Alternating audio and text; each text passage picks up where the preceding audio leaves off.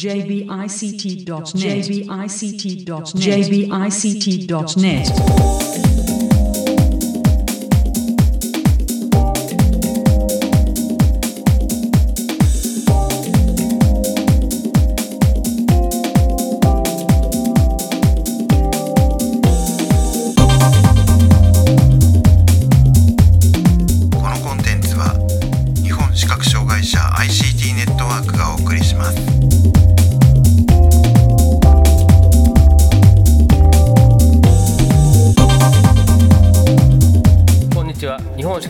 覚障害者 ICT ネットワークがお送りするポッドキャストサイトワールド2017特集です。中根です。そして、えー今回はもう1名。はい藤でよろしくはいよろしくお願いします、えー今回はですね、えーエクストラさんへのインタビューの模様をお送りします、えーエクストラの深見さんへのインタビュー早速お聞きください。えーサイトワールド2017エクストラさんのブースにお邪魔しています。エクストラの深見さんにお話を伺います。よろしくお願いします。よろしくお願いします。深見ですはい、えーとまああのまず簡単に今年の出展内容を教えていただけますか？えーっとですねまず去年とちょっと同じことを申し上げてしまうのは大変心苦しいんですけれども、えー OCR が使える、えー携帯型デイジープレイヤーブレイズ ET、はい。えーっとこちらがですね、えーっと残念ながら今年もまだリリースできておりません。今年もまあ新商品枠でご紹介してるんですけれども、えーもう最終段階と言って間違いないですのでなるほどさほどお待たせすることはないと思います。はい、あの以前去年の段階よりもですね OCR のあの音声の読み上げとかもあのより良くなってると思いますので、はい、あのこちらの方をまずあのブースでは見ていただけたら嬉しいなと思います。えー前も申し上げたんですけども小型のデイジープレイヤーで、えー普段はですね、あの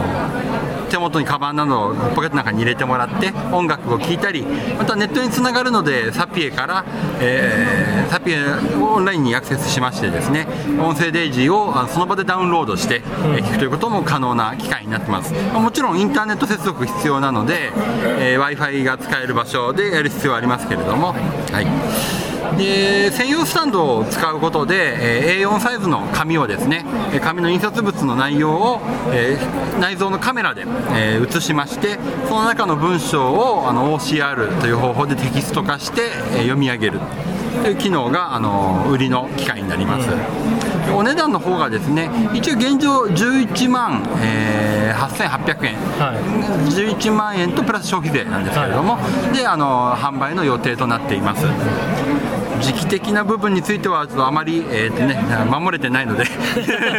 あのあまり偉そうなことは言えないんですけれども、まあ、あのなんとか年明けの早いうちに出せればなと思っており。ます。はそしてあともう一つがですねこれもまたちょっと先になる話で申し訳ないんですが、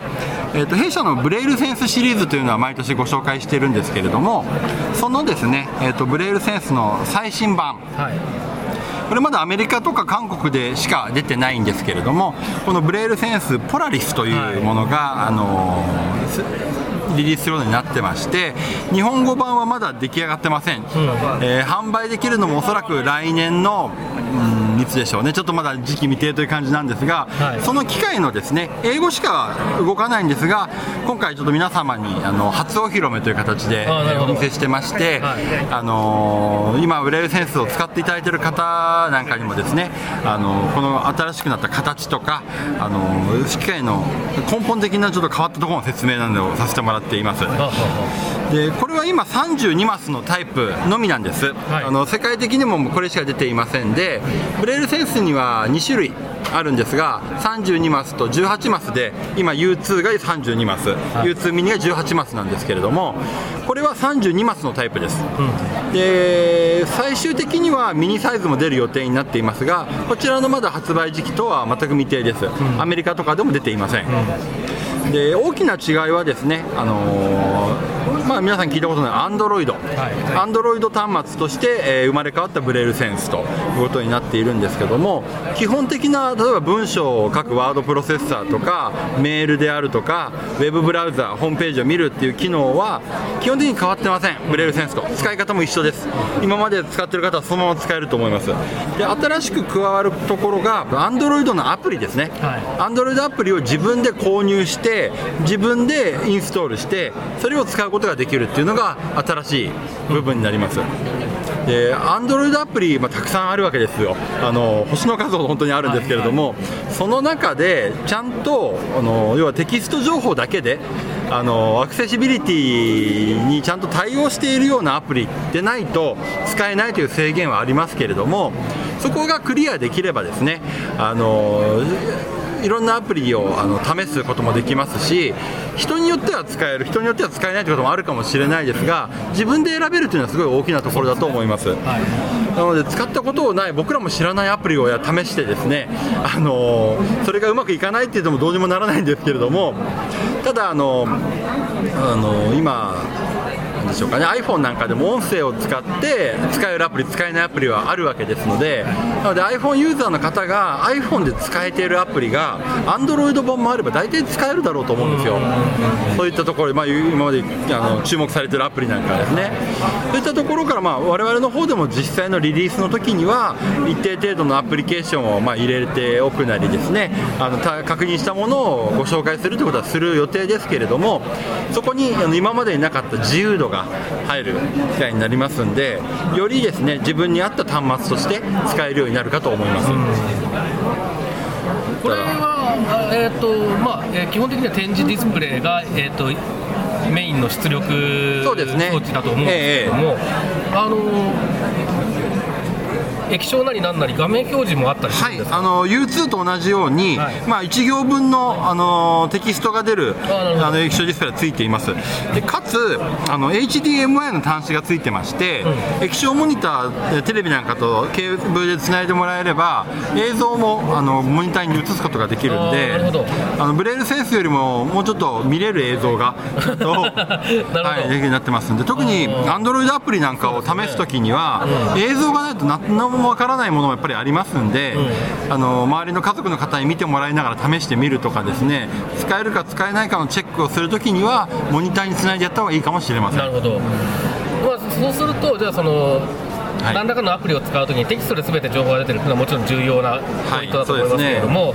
あの画面の特定の部分を直接触らないといけないとかっていうことがあると、ちょっとき厳しくなったりそうですね、そこがまた特定の箇所が何かしらのですねラベルが貼ってあればいいんです、ラベルで前が。あの手がかりになる情報があればいいんですけれども、はいよくありますよね、あの iPhone アプリでもスワイプしても、なんかグラフィックって言っている、はいはいはい。なんかこう記号扱いになっちゃってうまく読めないとかですね、はい。当たっても何も言わないとか、はいそういうことはいくらでもありえると思いますので。そこがまああの何かこうでカウントすることで分かるのかとかいろいろ皆さん工夫されてるとは思うんですけれども、同じことがやっぱりできる出てくると思います。なるほど、ではい。じゃあ要するに、えっと、フリックしてたどり着ける、はい。えーもので全て操作ができて、はい。でそれにちゃんと分かりやすい何かしらの、ね。ーラベルがついてるっていうのが、まあ、一番いいパターン。パターンですね。で一応ですねあとこれはオプション設定によるんですけれども展示ディスプレイのところをこう指で触ることでフリックとかのあのタッチジェスチャーの機能も一応ついているんですよ。あの展示ディスプレイを読むときに触ってしまうことも多いんで慣れないうちは なかなか難しい部分あるんですけれども、はい。あのタッチジェスチャーが必要なあのアプリなんかの時にはそれを使うっていうことも想定されています。なるほど。これも英語圏で出てからは発売されてからどれぐらい経ってるんでいやすかまだ12ヶ月のそうですよね。多分結構最近ですよね、はい。うん、なるほど。実際まだ使い込んでる方っていうのはそんなにまだ あの海外でも数はいないのかもしれそうないですね。そんなに話題になってるのを見た記憶がないですね、あの出たっていう話は、はい。まあ、そうですね。えーそこそこ話題にはなってましたけど、ね、まだ広まるのにはもうちょっと時間かかるかなと。思うん、そうなんですよね、ちょっと今。うん、なるほど。Search day, November 2nd, ちょっと失礼します 2017. ね今これも英語しか喋ってないんですけれど、はい、よかったらちょっと辻さんの前に一回形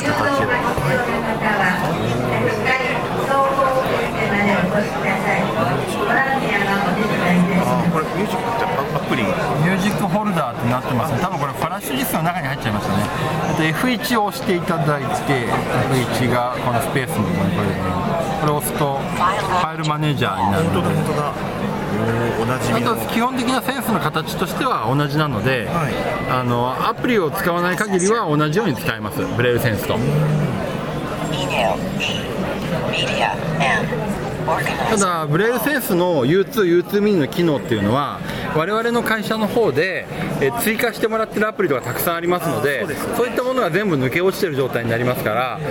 あの例えば Twitter とか Facebook を使うにはやっぱりアプリを入れなきゃいけないっていう形になりますしこの辺りはあのまだ日本語版の開発の中でですねどういうアプリが必要でどういう対応ができるかっていうのは検討しなきゃならない部分なものですので、まあ、でもこれまで独自で作らなきゃいけなかったところをもしかしたらその公式に出てる Android アプリでだ代用できる可能性も出てくるわけで。あの開発をしないでも使えるものが増える可能性が高くなるってことになるので、まあ、そういう意味では開発側としても結構そうですね。メリットがありそうですよね、はい、なので、まあ、そその分ですね口でやらない分あの動きの保証ができないというところはあもちろんそうあるんですけどもね、うんはいうんうん。ステレオスピーカーじゃないですそうですね。あのスピーカーはステレオです。これ実は U2 もそうなんですよ。あ。の U2 や U2 ミニも。かへ U2 ミニに至ってはスピーカーが真ん中にあるんですけど中は2つに分かれてるっていう。耳だけじゃ分からない。イヤホンヘッドホン使うと両方違う音します。えはいはいはっていうのがプレイセンスプライスで値段等もまだ、あのー正式には決まってませんが、はい。U2 よりも多分高くなるなるほど。予定です。ね U2 が58万なので、まあ、60万以上になっちゃう可能性が高いです。ね今は何とも言えませんけど。い。これバッテリーは今どのくらい持つものなんで。すかえっとですね連続使用時間が18時間。結構いきますね。持ちますね。はい、でで4時間の充電で18時間使えるんですけれども、えーただこれ、アンドロイドなんで、本来終了するときは、スリープにするのが一応、想定基本なんですよ、で電源完全に切っちゃうと、立ち上がるのにちょっと時間かかるんですね、これはあの端末なんかでそうだと思うんですけども、ただスリープモードの時に結構電池を食っちゃいまして、その辺がちょっと、せっかく18時間持つのになというところはあるんで、これもまあ今後良くなる可能性もあるので、なんとも言えませんけれども。まあ、よく言われることですけど、Windows CE の方が Android よりもやっぱりそのバッテリーま管管理のまああたりはちょっといろいろ難しかったりとか、問題があったりとかっていうことは聞くので、そうですねそこのところが、まあ、スリープのところは、まあ、あるにせよ、まあ、アンドロイドの方が良くなると思いますよ。ってことですね。はいうん、なるほど、まあ、ちょっと期待したいですね。そうですね。これがちゃんと日本語版になって、まあ、来年のサイトワールドではもう注文を受けられるようにしたいなと思ってるんですけど、なるほど、ね。はい、楽しみですね。楽しみですね、これはね。はい。でまあ、これが本当に新しいところでして、はい。あとはですね、えー、とソフトウェアの関係でいうと、まあ、JAWS、はい。JAWS for Windows ですね、スクリーンリーダーですが、これは毎年恒例のアップデートがしていますので、去年によりもまた1バージョン上がってます、い。JAWS18 ですね、はい。で基本的には Windows 10の最新バージョンですとか、Office の2016で使える状態になっています。で新しいものがもう一つありまして、はい。えー、とこれも Zoom テキストという商品が、ね。はい。あのこれまでアメディアさんの方で販売されていたと思うんですけれども開発元の会社があのアメリカの AI スクエアドというところですが、ここがですね JAWS を作っていたフリーダムと同じ VFO グループというところに会社の経営が変わりまして、この関係上で弊社の方で Zoom テキストを取り扱うようになっております。で特にさっきの JAWS との関連があるんですけども JAWS のバージョン18と Zoom テキストのバージョン11以降、まあ、今の最新版なんですがこのセットというのが、えー一番ですねあの相性のいい形になってまして、うんね。はい。あのアメリカでは本当にセットで売るような形で販売もしていてですねあのよりあの問題が起きにくくなっていますので、えースクリーンリーダーと拡大ソフトをどちらも使うというケースもあの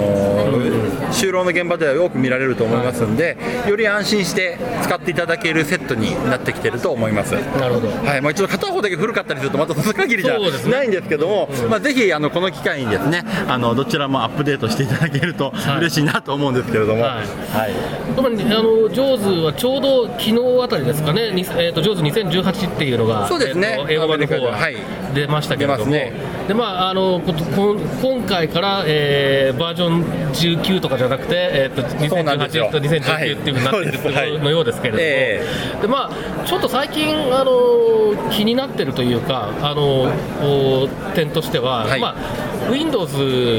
10, まあ、10だけですけれども、はい。そのアップデート大型アップデートがまあ基本的には春と秋にありますよっていうことがどうやら、えー固定した状態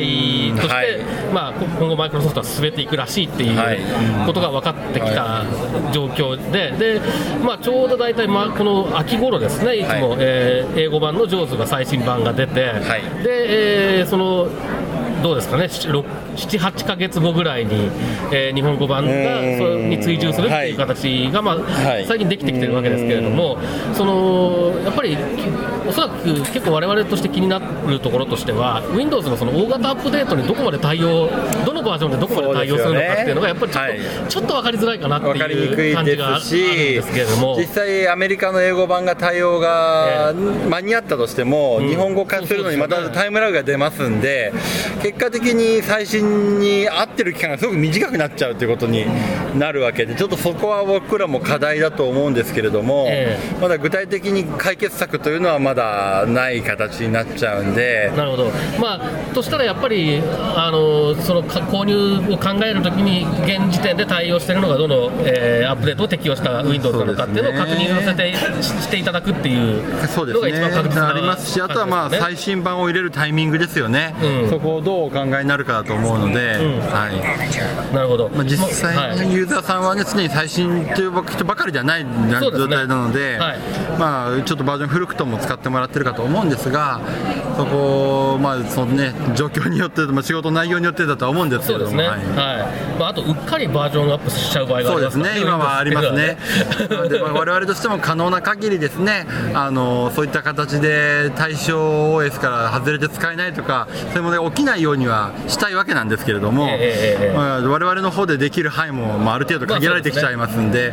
まあそこは、まああの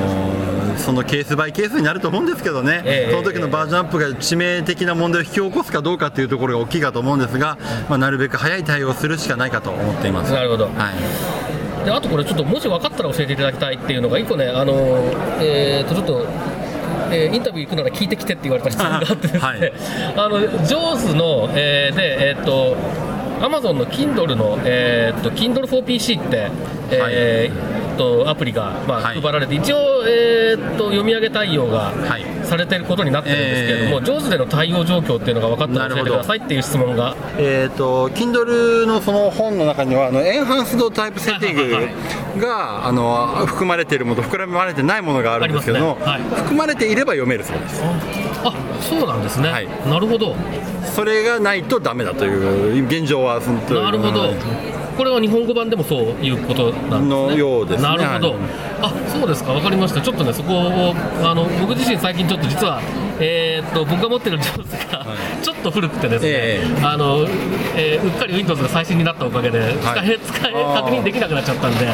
えー自分で確認できないっていうこともあって、伺ったんですけれども、はい、なるほど。ちょっと確認してみていただいて、まあ、もし一度ですねご心配であれば弊社の技術サポートにもお問い合わせいただいて、ええ。あの具体的なところはあの問い合わせもらえればと思いますんで、はい。はい。まあ、一応その、は現状把握されている状況としては、はい。えーとエンハンストタイプセッティングが有効のものに関しては呼び上げできるということなんですね。ありがとうございます。はいえーっと上手関係はそんなもんですかね。多分そうですね。ですね。はい。あとは何かありますか？あとは前の話でももう出てたんで、あのエクストラのバージョンあはいはいはいはい7で、えーと英語の、えー、と UEB に対対応しているっていうのは、去年もお話した気がしますが、今、バージョン7にリリースされていますので、はい多分前回は対応予定ですよって話をしたと思うんですが、すそうです今、それのバージョン7がもう出てますので、あのいつでももうあの対応している状態になります。あーなるほど。はい、そうですね、えーそうしますと、まあ、ちょ大体今回ご紹介しているのは、そういったところになりますでしょうか。はい。はいえー辻さんなんか他に質問とかありますか？僕最近個人的にブレイルセンスを使うようになったんですありがとうございます。例えばですけどこのブレイルセンス向けのゲームを作ってみたいとかなんかこうアプリケーション開発をしたいみたいなことを考えた時に、はいなんかこう参照できるリソースみたいなのえーとね、参照できるとは公開はしてないんですけれども、その企画といいますかですね、あの企画をご用意いただいて、弊社にお問い合わせいただきまして、そこで、あのその企画を進めてほしい、まずお金の反省はどうこうとはありますけれども、ご相談の上で、あの可能であるそうなものであれば、情報は提供させていただくので、あまずこういったことがやりたいっていうのがありましたら、一度ご相談いただけたらなと思います。でもそれはいいですよね、そういうなんか作りたいなと思って、とりあえず相談はい。だけええ。でもしてみて、まあ、実現可能性がありそうならね、はい、なのでまあ、ね。例えば、ね、実際に自分がプログラム書けない人で、こういったのが欲しいっていうと、まあ、あのご要望ありがとうございますっていうことになりますが、自分で書ける方とか、そういった企画としてやりたいっていう方であれば、その企画の内容によって、まあ、いろんな条件面含めて、ご相談させていただくっていうことはできると思います。でまあ、出来が良ければ、センスアップに一緒に入れて入れてということもできるありえなくはないっていうことですよね。はい。うん。まあ、そういうふうになって、ちょっとユーザーベース、ユーザーコミュニティとして盛り上げていくっていうこともね、できると面白いかもしれない。そうですね、あの一度もしそういった、あの企画ありましたら、本当あの、お気軽にお電話いただければなと思います。はい、えーと、あと、我々の方からもう以上なんですけど、何か言い忘れたことですとか、宣伝し忘れたこととかありますか？えーっとそうですね一通りお話はできたと思うんですが、まあ、来年以降もですねあの最先端の機器をご紹介できるようにあの頑張っていきたいと思いますので今後ともよろしくお願いいたしますはい、えーここまで、えーエクストラの深見さんにお話を伺いました。どうもありがとうございました。ありがとうございましたはい、えーということでここまで、えーエクストラの深見さんのインタビューの模様をお送りしましたけれども辻さんいかがでしたか？はい、僕はあのやっぱり新しい今後発売予定のブレールセンスの新機種のこうデモ機がすごく印象に残りました。あのまあ僕も、えっと、個人的にもブレールセンスを使ってるんですけどもっと薄くなっててしかもその AndroidOS が動いててあの今後が楽しみだなと思いました。はい。まあアンドロイドベースになることでのメリットっていうのはかなりね、えーいろいろ出てくるんじゃないかなという気がするのでまあ、そこはちょっとねどんな風に展開していくのか楽しみですし、まあ、あと海外英語圏はもうすでにねあの機種が出てるはずなので英語圏でどういう動きになっていくのかっていうのもちょっと注目しておくと今後面白いかもしれないですね。はい、ああとはその、えっと、デイジープレイヤーの、えっと